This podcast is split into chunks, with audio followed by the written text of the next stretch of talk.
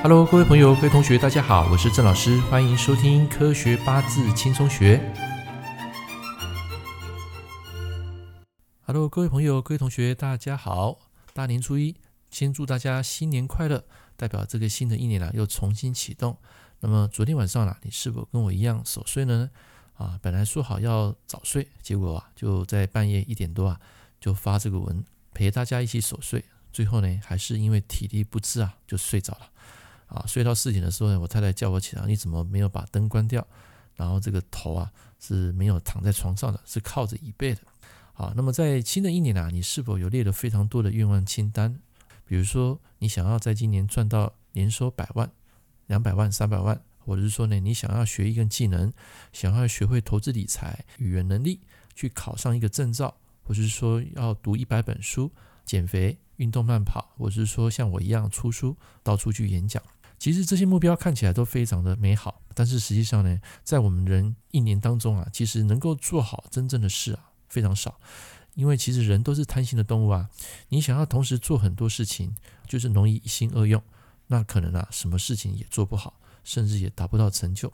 那与其说把一些专注的时间啊在其中一两样的事情，反而更有机会达成。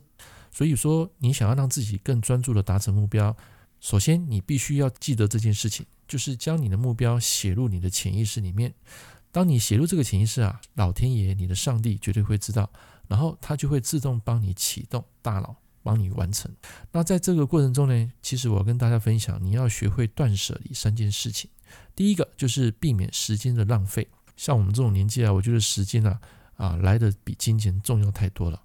很多人就是用金钱去买时间，有些人是用时间去买金钱，这个价值观不一样。但是呢，我觉得说，假如说你要专注在你个人的学习，那么就必须将你的手机设定成飞行模式，或者是说干脆把它关机，避免漫无目的的这个上网，顺便养成一天啊只会在固定时间啊去回复朋友或是客户的问题。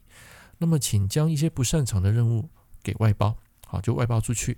啊，你不要用你的时间来做，这样有时候呢，你会用金钱来换取更多的时间，然后成就更多的事。啊，那么这个也是我今年努力的一个很大的目标。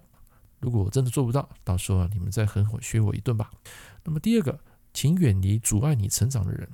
那底下我要跟大家分享四种人啊，是你必须当机立断去做出一个抉择。第一个就是总是打击你的人，就时常会对你。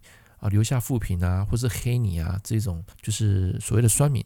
那假如说你跟这种人靠得越近啊，或是说你想要去澄清做得越好，那么这样的人他只会啊慢慢去抨击你，没有任何的改变，所以你会渐渐开始怀疑人生。